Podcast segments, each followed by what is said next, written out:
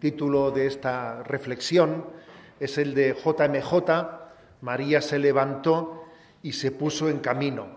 Yo he subtitulado diciendo impresiones de lo que vivimos en Lisboa, ¿eh? porque creo que aquello fue un bullir de experiencias y me parece que es ahora como un tiempo de reposar. Hay que reposar lo vivido, hay que reflexionar sobre todos los mensajes que allí se transmitieron, ya que María, ¿eh? ya que María estuvo en el lema de la JMJ, María se levantó y se puso en el camino. Yo también me acuerdo de ese otro pasaje del Evangelio de Lucas, en el que dice por dos veces, ¿eh? María meditaba estas cosas en su corazón.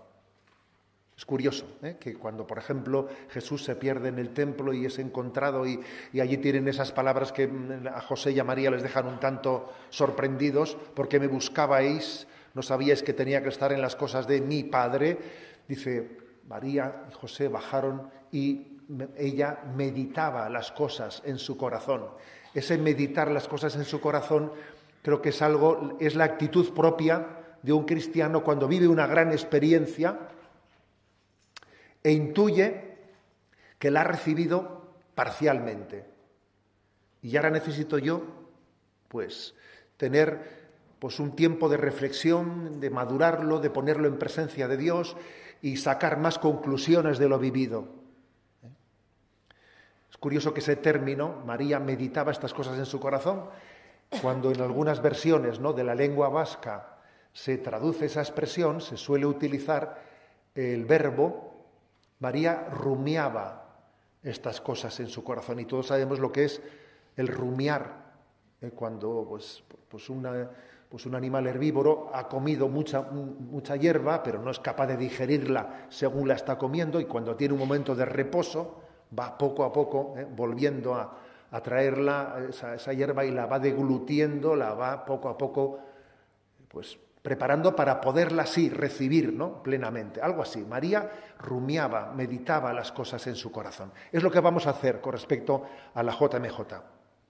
Obviamente, una jornada mundial de la juventud es mucho más de lo que allí se dice en los discursos.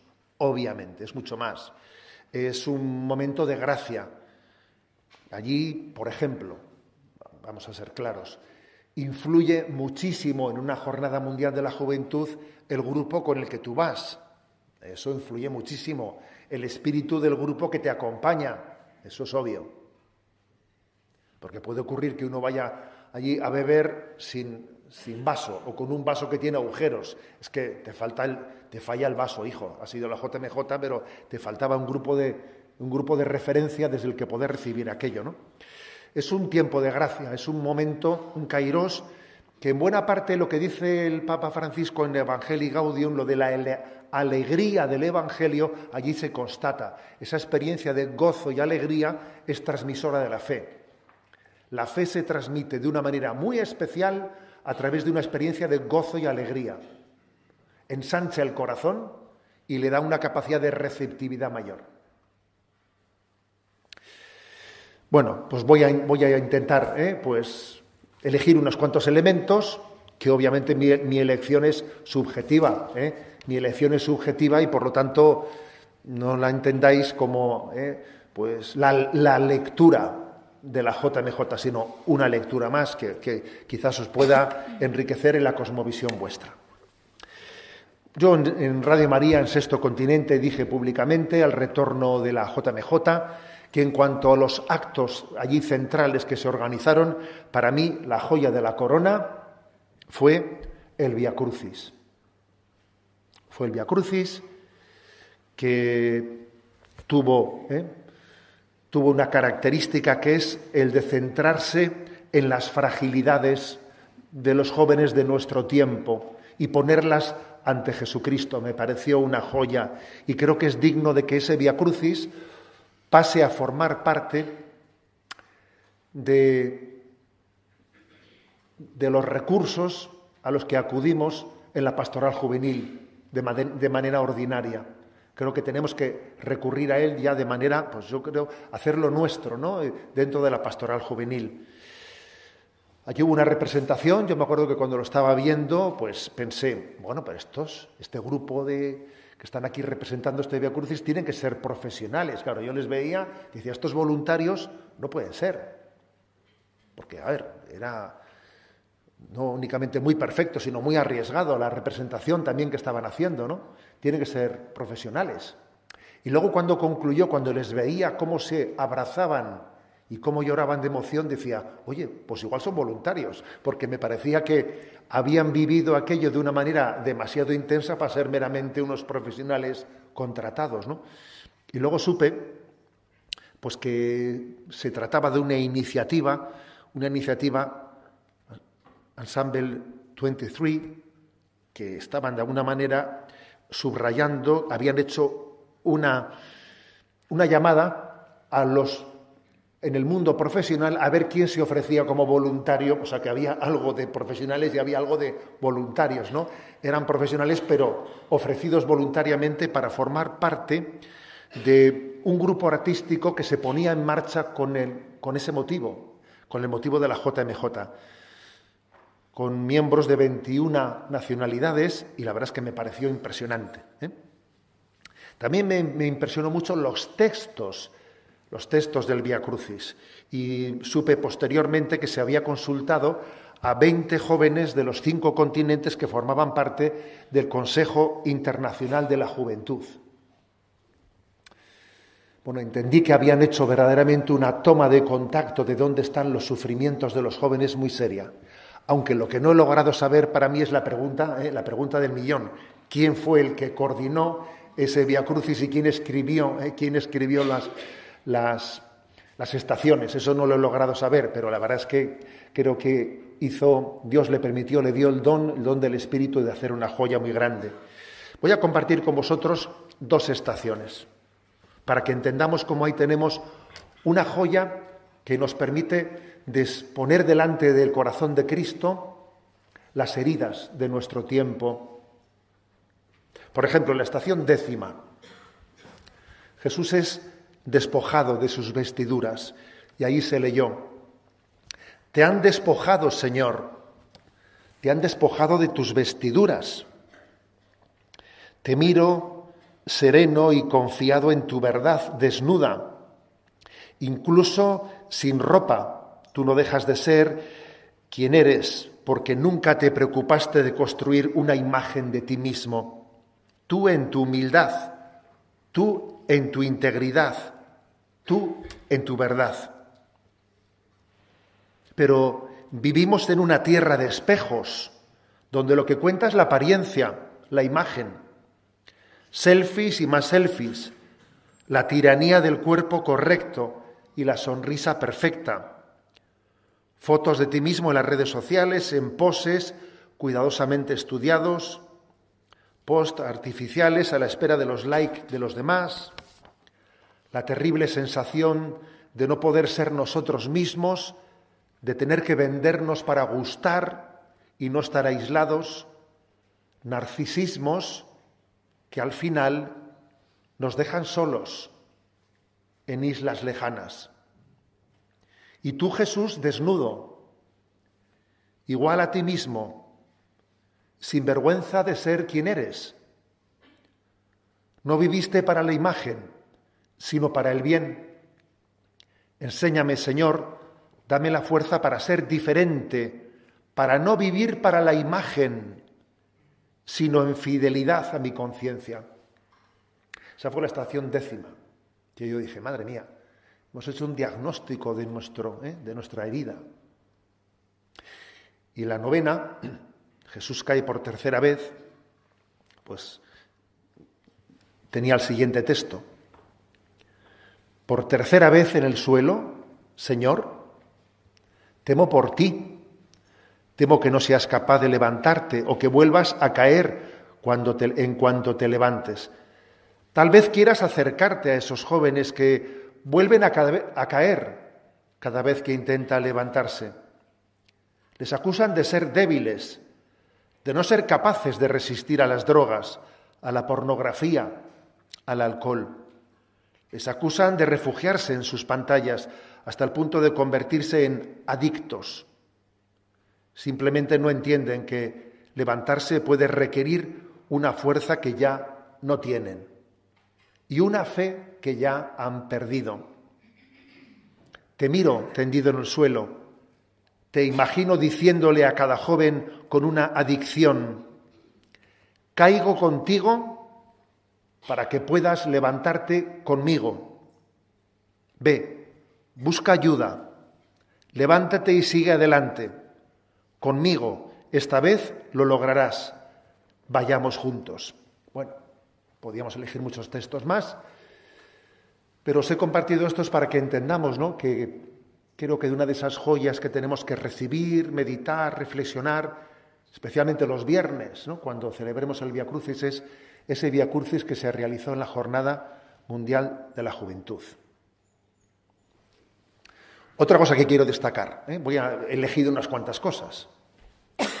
Las tres catequesis oficiales, ¿eh? las tres catequesis oficiales, la elección de esas tres catequesis, pues me pareció muy importante, me pareció un acierto, un acierto porque, por una parte, recogía en el magisterio del Papa Francisco, en las aportaciones específicas que él ha hecho, ¿no? y por otra parte estaban incidiendo en la temática que abordaban, estaban incidiendo en, las grandes necesidades de este mundo. ¿no? Os recuerdo cuáles fueron las tres. ¿no? Ecología integral, la primera, amistad social, la segunda, y la misericordia, la tercera. ¿Eh?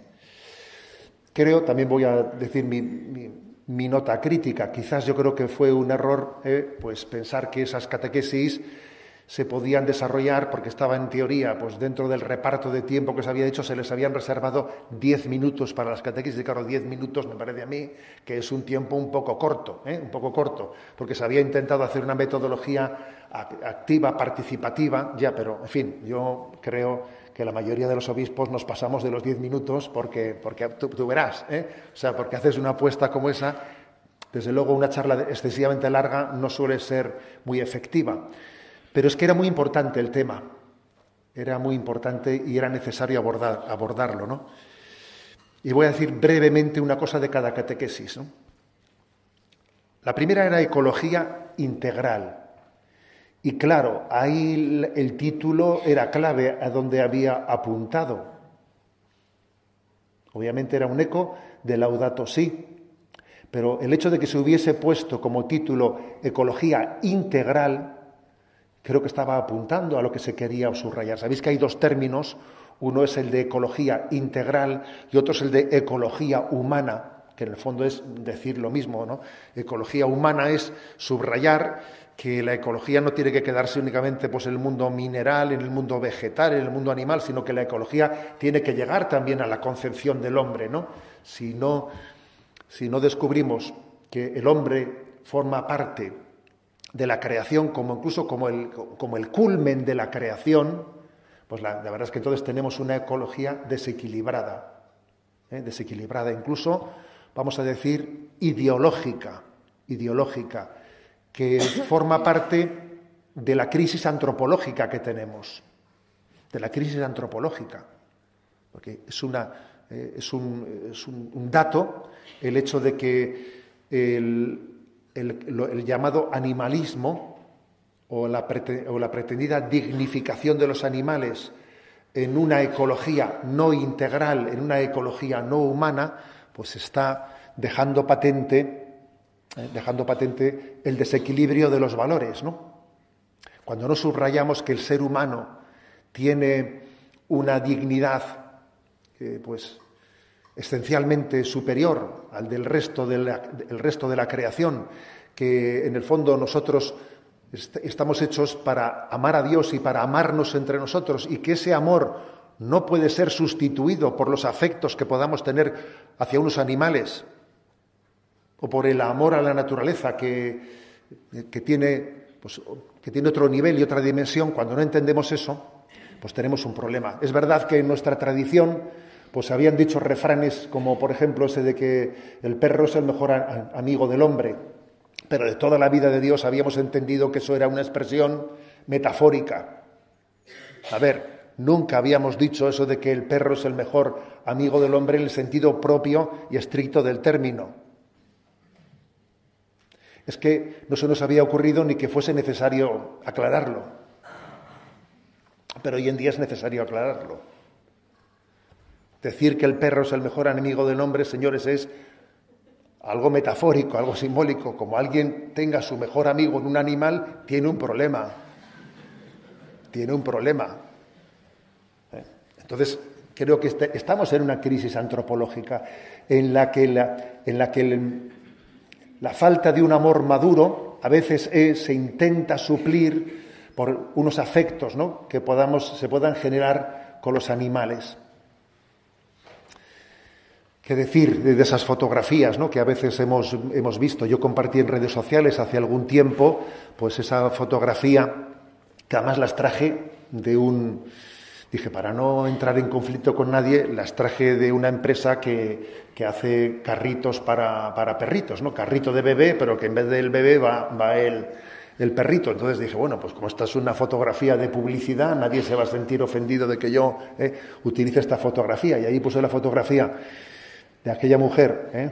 pues puesta así, peripintada, llevando eh, al, al perrito, ¿no? Cruzando la calle, y dije, esto no es una fotografía, esto es una radiografía de nuestra crisis, es una radiografía de la crisis de nuestra alma, de la crisis de Occidente, de la crisis antropológica, es una radiografía, no es una fotografía.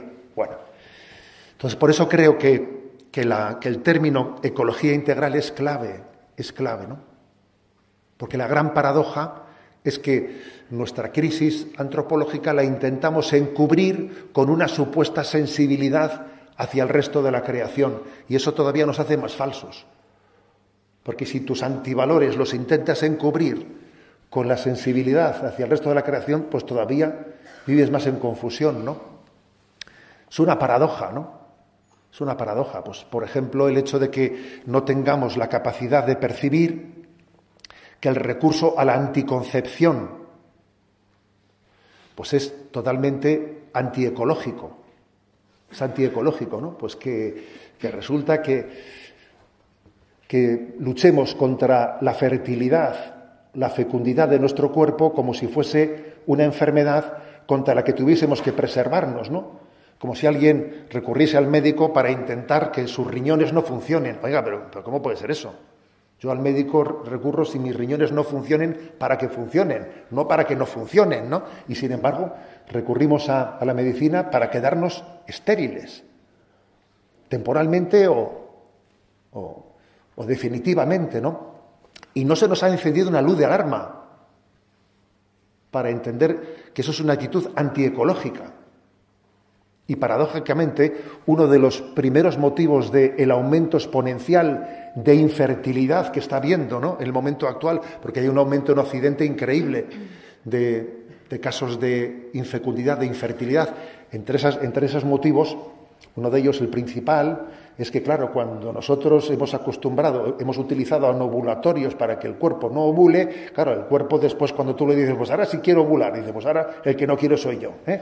Porque, claro, el cuerpo también, la naturaleza se, nos revela, ¿eh? se nos revela. Entonces, la ecología tiene que ser integral. Es absurdo, pues, que que, por ejemplo, no tengamos una sensibilidad para denunciar el riesgo de los alimentos, alimentos transgénicos, que igual se, han expandido ¿no? en cultivos extensivos, con esos alimentos transgénicos que permiten pues, que las cosechas eh, aumenten de capacidad de una manera sin haber sometido ¿no? a estudio todas las consecuencias que puedan tener los alimentos transgénicos, pero sin embargo asumimos sin ningún tipo de, eh, de aspecto crítico el transgénero en el hombre. ¿eh? Decimos no al transgénico y sí al transgénero, llegando a una contradicción increíble.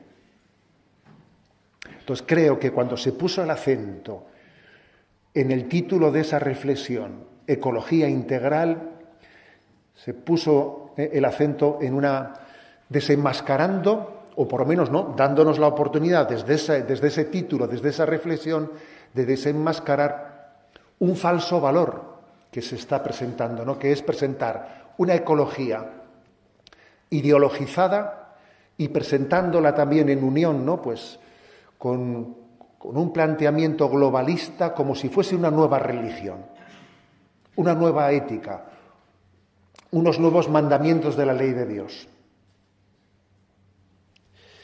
Yo leí allí el punto 155 de Laudato Si para dejar claro, ¿eh? para dejar claro que esto eh, está incluido en la encíclica Laudato Si. Aquí uno de los problemas muy importantes con respecto al magisterio es la lectura parcial interesada de las cosas. Claro, aquí se coge el magisterio, ¿sabes?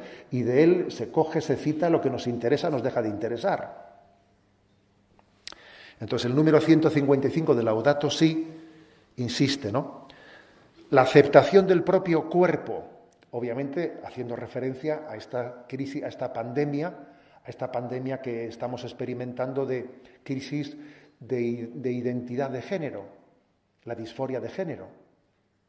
Pues claro, yo dije en, aquella, en aquel lugar esa frase de que nadie nace en un cuerpo equivocado y parece que has dicho, bueno, parece que has dicho una, frase que, es eh, provocativa, ¿no? Es que es increíble ¿eh? que Chesterton hace un siglo dijese, llegará un día que para decir que el pasto es verde haya que sacar la espada, ¿eh? pero ese día ha llegado, señores, ese día ha llegado. Y entonces resulta que decir que nadie nace en un cuerpo equivocado resulta algo eh, provocativo. Pero bueno, es algo tan obvio, tan obvio. Entonces leí el punto 155 de Laudato Si. La aceptación del propio cuerpo como don de Dios es necesaria. Aceptar tu cuerpo para acoger y aceptar el mundo entero como regalo del Padre y la casa común. Si yo no acepto mi propio cuerpo, ¿Cómo voy a aceptar y acoger este mundo como la casa común de Dios? Mientras que la lógica del dominio sobre mi propio cuerpo se transforma en una lógica a veces de sutil dominio de la creación. Si tú pretendes, ¿no? dominar hasta tu propio cuerpo, ser tú el que decidas lo que eres, pues obviamente eh, lo que puedas hacer con el resto de la creación ya nos echamos a temblar, claro. Aprender a recibir el propio cuerpo a cuidarlo y a respetar sus significados es esencial para una verdadera ecología humana. Repito el término, ecología humana. También la valoración del propio cuerpo en su feminidad o masculinidad es necesaria para conocerse a sí mismo en el encuentro con el diferente. De este modo es posible aceptar gozosamente el don específico del otro o de la otra, obra del Dios creador, y enriquecerse recíprocamente, por lo tanto, no es sana una actitud que pretende cancelar la diferencia sexual, porque ya no sabe confrontarse con la misma. ¿Eh? Lo dice Laudato Si, pues con una claridad, eh, pues yo creo que, que, es, que, es, que es patente, como habéis escuchado. Este fue el primer tema. Segundo tema, la segunda catequesis tenía como título Amistad social. Y si ecología integral era como un recoger el magisterio de Laudato Si, amistad social era recoger el magisterio de Fratelli Tutti. Y que es una llamada a familiarizarnos con la doctrina social católica. La doctrina social católica es importantísima, porque es que además hoy en día existe un recurso a la espiritualidad de una manera desencarnada, muy propio también de la nueva era. Un recurso a la espiritualidad como una especie de producto de relajación. Es confundir la espiritualidad, la religiosidad, pues con el yoga y los ejercicios de relajación. Claro, eso está ocurriendo mucho, sin ningún tipo de compromiso social, sin ningún planteamiento de cómo cambiamos el mundo desde, desde, desde los, valores del reino de Dios. No, lo importante es que yo me relaje yo me desestrese. Es que, a ver, estamos reduciendo a esto, ¿no? Existe un riesgo de espiritualidad sí, religión no. Yo transformo la religión en una espiritualidad de consumo en la que más o menos yo me, me siento en paz y me siento relajado. Ese es sin duda alguna, el parámetro principal en el que en esta nueva era se, está haciendo un auténtico timo de la estampita, ¿eh? como decíamos popularmente en mis tiempos. Es un timo de la estampita porque es sustituir el mensaje religioso por una espiritualidad de consumo y de relajación. Claro, frente a eso, la respuesta es una presentación íntegra de la revelación que incluye la doctrina social católica, es decir, los valores del reino desde los que estamos llamados a, transformar el mundo. Y es muy importante hablar de esta amistad social porque también nos, nos, permite, nos permite dirigirnos no solo a los católicos, sino a todos los hombres de buena voluntad, con una propuesta de hacer leyes justas para transformar el mundo. Porque si no creyésemos en esto, no podríamos atrevernos a pedir leyes justas. Porque nos dirían, oiga, oiga, un momento, ustedes los católicos tienen su manera de pensar y eso en la sacristía y en sus reuniones dominicales en su iglesia llegan lo que quieran. Pero aquí estamos en, la, estamos en el foro laico público. Aquí tenemos que hacer leyes para todos.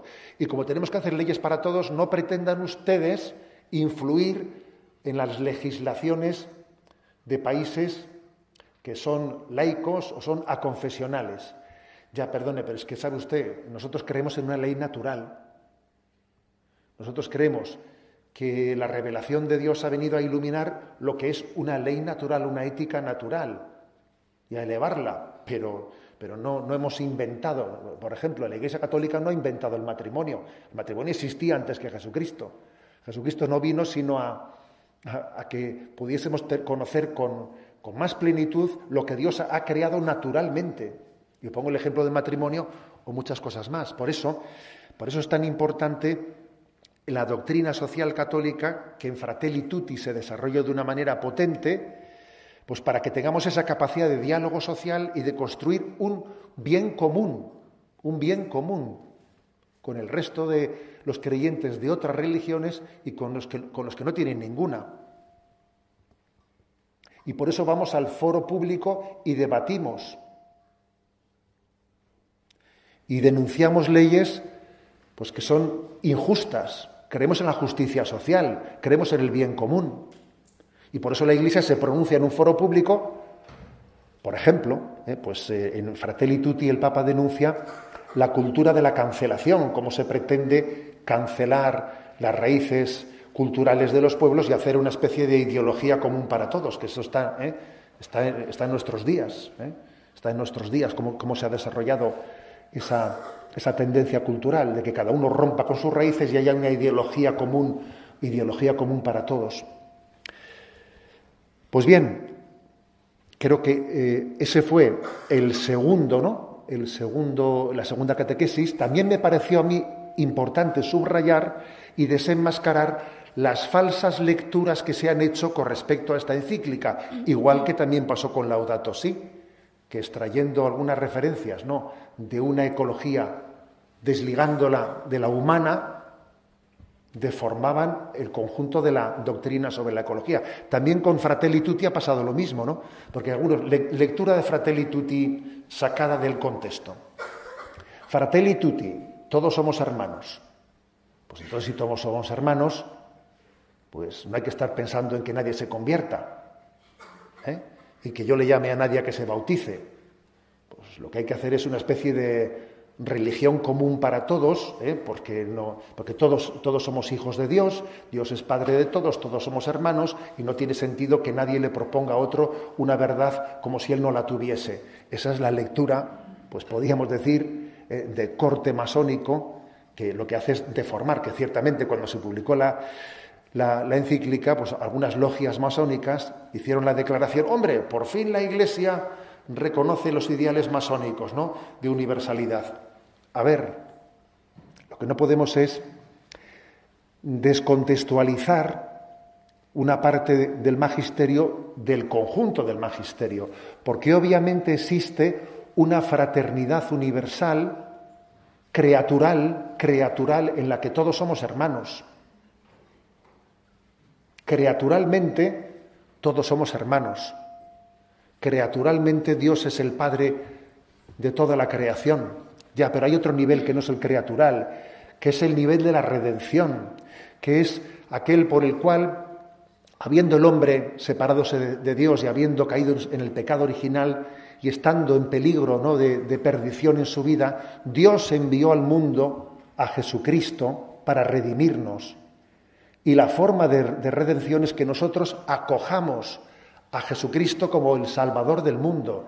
Y al acogerle permitamos que su sangre nos redima y que seamos elevados a la categoría de ser hijos del Padre en Jesucristo, que eso ya no es una, digamos, filiación natural, creatural, sino una filiación sobrenatural, en la que participamos de la íntima relación entre Cristo y el Padre por la cual tenemos acceso al don de la redención. A ver, eso no, eso no ha quedado anulado en Fratelli Tutti, como os podéis imaginar. ¿eh? Si alguno se piensa que lo de Fratelli Tutti eliminaba el bautismo, pues se ha hecho una lectura, ¿cómo os diría yo? Pero es que mucha gente ha hecho una lectura de Fratelli Tutti como si eliminase ya la llamada al bautismo. Y como si entonces todas las religiones son iguales. Es que tenemos un problema que es la recepción parcial de algunos aspectos del, magisterio. Doy, un paso más. ¿eh? La tercera catequesis era sobre la misericordia. El Papa dijo una expresión potente que yo eh, pues, posteriormente he tenido oportunidad, pues, tanto en Radio María como en otros lugares, de subrayarla. El Papa había dicho, ¿no? La víspera, justo la víspera de que se pronunciase la tercera catequesis oficial. Dios te quiere tal y como eres. Dios te quiere tal y como eres. Y entiendo que es una expresión muy importante para entender lo que es la misericordia. Porque ¿qué es la misericordia? Es el amor de Dios que se vuelca en el mísero. Esa es la definición de misericordia. El amor que se vuelca en el mísero. No el amor que se vuelca en el bueno, ¿eh? sino precisamente cuanto más mísero eres, cuanto menos te lo mereces, Dios te ama de una manera más gráfica, ¿no? Es el amor que no responde a tu merecimiento, sino que es el amor que responde a la gratuidad del, del amor de Dios. Dice Efesios 2.5, pero Dios, rico en misericordia, ese fue el título de la encíclica de Juan Pablo II. Vosotros que sois muy jovencitos, pero claro, ¿eh? pues los que tenemos ya ¿eh? pues las canas o el pelo en otro lado, ¿no? pues sabemos que allí hubo una encíclica clave que fue Dive sin misericordia, que estaba de, de Efesios 2.5. Pero Dios, rico en misericordia, por el gran amor con que nos amó, estando nosotros muertos por el pecado, nos ha hecho revivir con Cristo por pura gracia. Eso es la misericordia. Dios te quiere tal y como eres, te quiere en tu condición pecadora. No está esperando a que dejes de ser pecador para empezar a quererte. Si eres bueno, te querré. No es verdad. Cuando una madre le dice a su hijo, mira, si te portas bien, te querré. A ver, no estás, no estás diciendo una verdad. La prueba es que le quieres, por eso le estás diciendo que se porte bien, si no, no, tú verás, ¿no? Porque esto es clave y creo que esto, subrayarlo, era muy importante, porque si no parece que Dios no te ama a ti, a tu persona, sino lo que ama es tu perfección moral. Pero es que Dios, la, la percepción moral no es la que es interlocutora de un amor, es la persona la que, la que es amada. Yo, he alcanzado un nivel de, percepción, entonces eso es lo que Dios ama. No, no, Dios ama a la persona, se ama a la persona. Por ejemplo, ¿no? Tú imagínate, alguien ha llegado pues, a tocar el violín maravillosamente, dice, yo amo tu destreza tocando el violín impresionante, ¿no? No, te amo a ti, amo la, amo la destreza, hombre, un momento. ¿Tú me amas a mí? O amas la destreza que yo he desarrollado. Es un ejemplo, ¿eh? que todo ejemplo sé que es imperfecto. Pero por eso es muy importante decir Dios te quiere tal y como eres, porque te ama a ti. creo que esto es muy sanador de las heridas del hombre que no se quiere a sí mismo. Es muy sanador de la necesidad que tenemos de aceptarnos a nosotros mismos. Porque tenemos un gran sufrimiento con que yo no me quiero a mí mismo, no me acepto, me doy asco de mí mismo. Y ahora viene el Papa y te dice en Lisboa, Dios te quiere a ti tal y como eres. Dios no hace basura, chaval. Dios no hace basura. Y entonces uno de repente recibe un mensaje fuerte que le sacude y que le llama y que le llama a entender que el amor de Dios es gratuito. Es, es clave, ¿no? Bueno, pero vamos a lo de siempre. Igual que pasa con Laudato Si, igual que pasa con Fratelli Tutti, también aquí esto es susceptible de entenderlo mal. ¿Sabes? Pues claro, aquí de repente diciendo, Dios te quiere tal como eres. Ah, claro, estupendo, pues entonces no hace falta que cambie, claro. Entonces, entonces no, hay, no hay llamamiento a la santidad. El Papa ha derogado el llamamiento a la santidad. A ver, vamos a ver, eso, por desgracia, pues en los medios de comunicación básicamente es la lectura que se hace del tema. ¿eh? El Papa dice, quiere, te quiere como eres, no estés pensando en cambiar, porque si te quiere como eres, ¿para qué vas a cambiar? ¿Me explico? ¿Eh? Pues se acabó el llamamiento a la santidad y aquí cada uno... Es curioso, ¿eh? de nuevo estamos... Es que la comprensión íntegra del mensaje de la Iglesia supone integrar, supone sumar los factores. Nosotros cuando éramos alumnos en Toledo,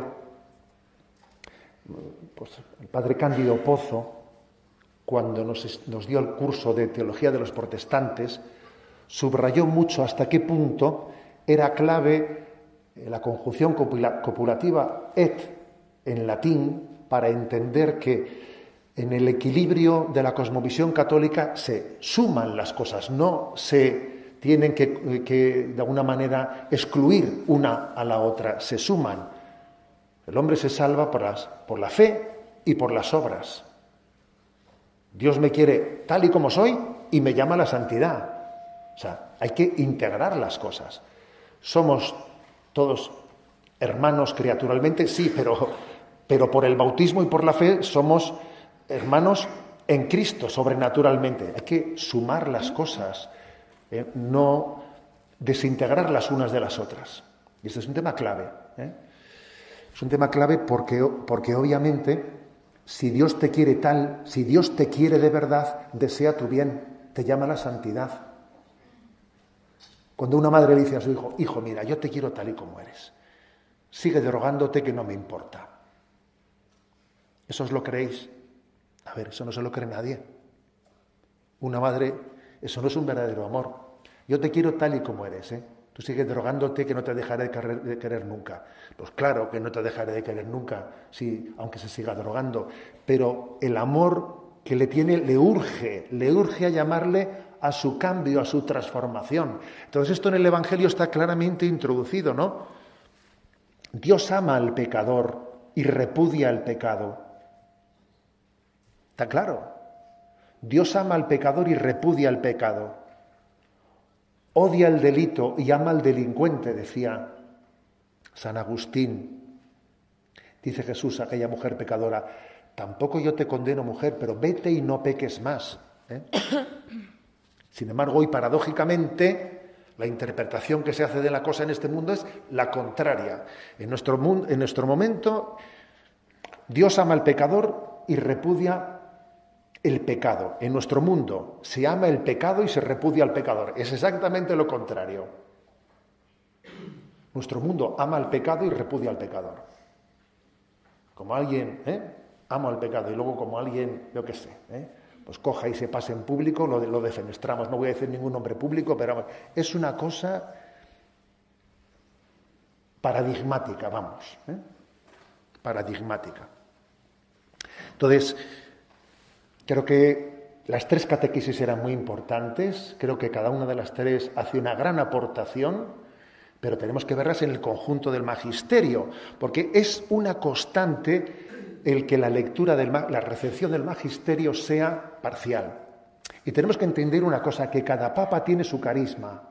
Y así como, por ejemplo, el, el Papa, perdón, el carisma del Papa Benedicto era un carisma, pues muy, digamos, intelectual, que se caracterizaba por presentar las verdades haciendo todos los matices, todos los matices, presentando íntegramente la cuestión, no es ese el carisma del Papa Francisco. Por ejemplo, el Papa Benedicto XVI no tenía ciertos carismas que tenga el Papa Francisco.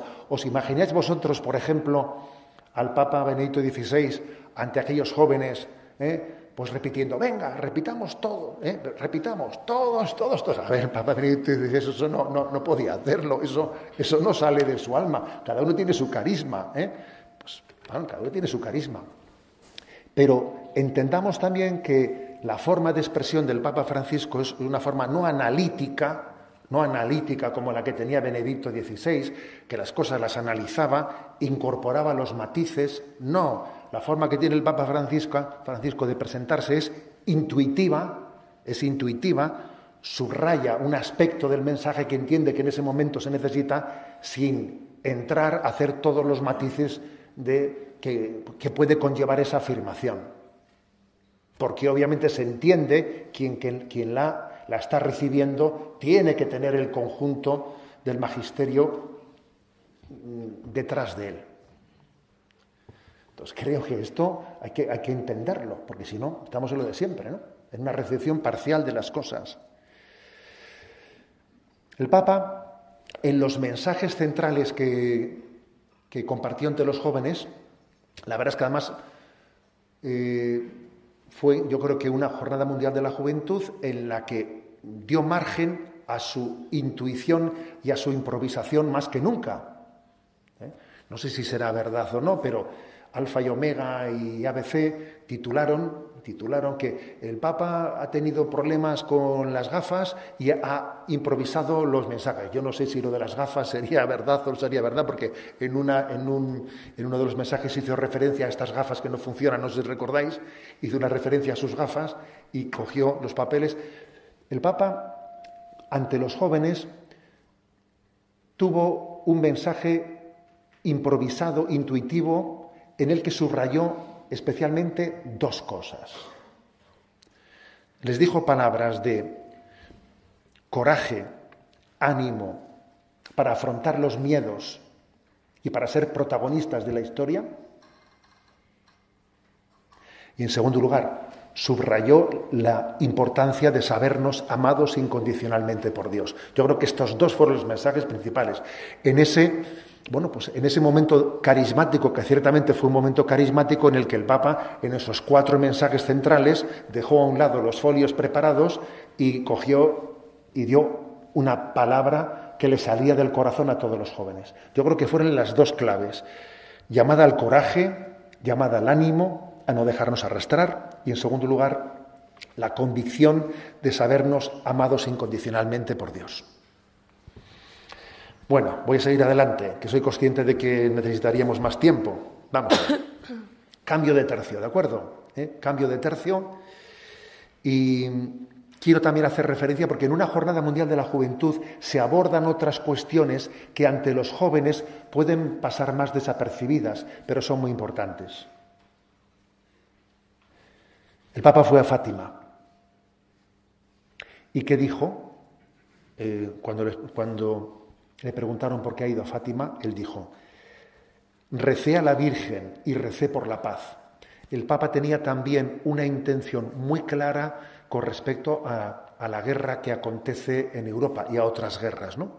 Y por eso en la, en la recepción al mundo político le dijo este párrafo que os voy a leer. En el océano de la historia estamos navegando en circunstancias críticas y tempestuosas y percibimos la falta de rumbos valientes hacia la paz. Mirando con cariño sincero a Europa, en el espíritu del diálogo que le caracteriza, nos saldría espontáneo preguntarle a Europa, ¿hacia dónde navegas si no ofreces procesos de paz? Caminos creativos para poner fin a la guerra en Ucrania y a tantos conflictos que sangrientan el mundo? Y de nuevo, ampliando esta pregunta, ¿qué camino sigues, Occidente? O sea, el Papa dijo unas frases ante los políticos diciendo, pero bueno, a ver, nos estamos entregando a una guerra sin que tengamos capacidad crítica, no somos conscientes que estamos siendo manipulados por una estrategia internacional. No nos damos cuenta que en el fondo aquí hay una batalla entre la hegemonía de China y de Estados Unidos y que se utilizan los conflictos regionales para desgastarnos y que como en el, conflicto largamente mantenido en Medio Oriente, en Medio Oriente. Al final Estados Unidos pues salió derrotado, abandonando Afganistán y un pequeño descalabro, y entonces allí salió Rusia victoriosa del conflicto de Medio Oriente. Ahora eh, se crea otro conflicto en otro lugar del mundo en el que seguimos desgastándonos, sirviéndonos de los problemas locales como un felpudo, como un felpudo. Eh. Es que cuando los elefantes luchan, sufre la hierba. ¿eh? Y y creo que el Papa, en, la, en esa denuncia de decir, a ver, no, nos vamos a, tragar esto, la versión que... ¿eh? porque claro, tú depende aquí qué versión escuchas, si tú escuchas la CNN, que todos nuestros medios de comunicación están bajo, bajo esa lectura, o si escuchas RT, ¿eh? que es el canal, el canal ruso, que por cierto aquí no se puede escuchar porque está, ¿eh? porque está censurado, entonces estamos bajo unas lecturas que, tenemos que tener la conciencia que son absolutamente manipuladas. Entonces el Papa lanzó ese, mensaje y, es curioso eh, que al poco tiempo el cardenal Zuppi, que, ha sido delegado por el Papa, delegado por el Papa para llevar adelante este proceso de paz, ¿no? Pues el cardenal Zuppi a los obispos ucranianos ucranianos, que eso es duro decírselo a alguien ¿eh? que está en guerra, les dijo, la victoria es la paz, no la humillación del enemigo. Y fijaros ¿eh? que el Papa está siendo acusado de ser prorruso, que va a ser prorruso el Papa, me explico, va a ser prorruso. Pero claro, hay medios que dicen el Papa es prorruso, que va a ser prorruso. ¿eh? Lo que pasa es que cuando él dice la victoria es la paz, no es la humillación del enemigo. Fijaros bien que la Iglesia lleva adelante una mediación de los conflictos, sabiendo que los conflictos al final hay que resolverlos en un encuentro y en un diálogo. Y que precisamente, los que, me acuerdo que cuando estudiábamos historia, se nos decía causas de la Segunda Guerra Mundial. La Primera Guerra Mundial mal resuelta. Porque claro, si tú has hecho una Primera Guerra Mundial en el que el que perdió fue humillado absolutamente como ocurrió con Alemania, eso ha dejado una herida estalló en la Segunda Guerra Mundial. Afortunadamente en la Segunda Guerra Mundial aprendimos y Alemania no se le humilló. Y Alemania después, después ha llegado a ser el motor de Europa y a estar en el centro de Europa, no, no fue humillada y castigada. Es que eh, este espíritu de reconciliación tiene que impregnar también las relaciones internacionales. Entonces, cuando el Papa dice, ¿no? A través de su mediador a los obispos ucranianos, la victoria es la paz, nunca es la humillación. Eh, pues está, está siendo atrevido y poniendo el dedo en la llaga ¿eh? ante, ante, unas, ante dos partes que, cuando uno se mete en la guerra no atiende a razones éticas, lo que quiere es ganar, ganar, ganar, ganar, ¿no? Pero estamos comprometiendo el futuro del mundo. Y, de nuevo, la carrera armamentista, la carrera armamentista, pues está creciendo. Y todos los países de Europa finalmente han pasado por el trágara de Estados Unidos de subir el presupuesto armamentista como nunca había ocurrido en Europa y hemos tenido que tragarlo todo porque era un, un imperativo, ¿eh? un imperativo. No estamos, no estamos siendo capaces de entregar el 0,7% del Producto Interior Bruto a los países en desarrollo, incumplimos ese, ese compromiso de ayudar a los países pobres y, sin embargo, aumentamos y aumentamos el presupuesto de armamento porque en el fondo no tenemos esta conciencia de la paz. ¿no? De esto de esto posiblemente los jóvenes que estábamos allí nos enteramos poco. ¿eh? Nos enteramos poco porque estábamos a otra cosa. ¿eh? Pero eso aconteció, ese discurso aconteció en la JMJ. Y creo que es importante que seamos conscientes de ello, ¿no? De cuáles son los grandes, los grandes apuestas. Bueno, que podíamos decir muchas cosas, pero voy a dejar la última, que yo creo que es la guinda, que es la guinda, que es el milagro de Jimena. El milagro de Jimena que aconteció allí, ¿no? Al final de la JMJ. Y bueno, pues para mí fue, bueno, para mí, para todos los que estábamos allí, ¿no? Fue pues una sorpresa y fue, fue una muestra de cómo es la providencia de Dios, ¿no? Cómo Dios guarda, cómo Dios guarda una carta debajo de la manga, de manera que al final Dios bendice lo que tiene que bendecir y deja en el olvido lo que, lo que la voluntad de Dios no ha bendecido, ¿no? Porque en el fondo allí se, lo que se mostró, lo que se expresó, es que Dios interviene en el mundo que Dios viene en socorro de nosotros, que Dios lo que quiere es almas puras, almas puras que sepan presentarse de Dios delante de Dios y pedirle el don de la gracia. Eh, y aquella joven de 16 años de Madrid, eh, pues que llevaba dos años y medio invidente, que se le ocurrió, porque fue una ocurrencia, eh, de hacer una novena con sus amigas a la Virgen Blanca, que es el 5 de agosto. hay que tener una ocurrencia, que también que se te ocurra a ti convocar a tus amigas para hacer una novena, nueve días todos juntos, ¿no?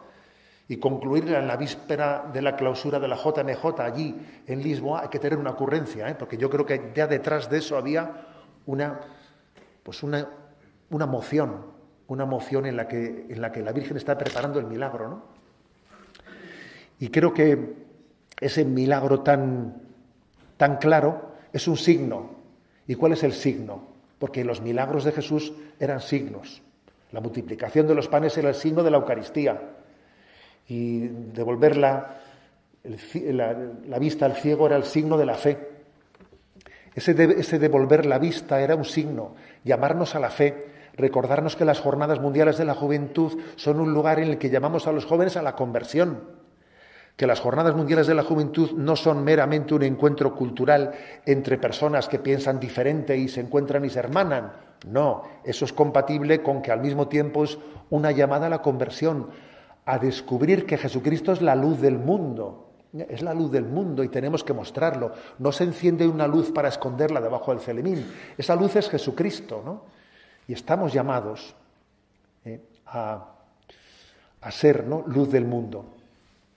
Ayer les dije, ¿eh? les dije a los de ARC, ¿no? pues en la charla que tuve ayer por la tarde, ¿sabéis cuál es la última palabra que Jesús pronunció antes de ascender a los cielos? Porque curiosamente hemos hablado mucho de las últimas palabras de Jesús en la cruz.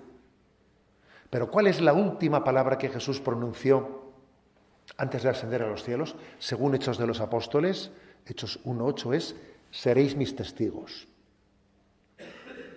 seréis mis testigos. Jesús es la luz del mundo y la JMJ nos llama a ser testigos de ellos, testigos de que Jesús es la luz para la vida del mundo. ¿eh? Muchas gracias.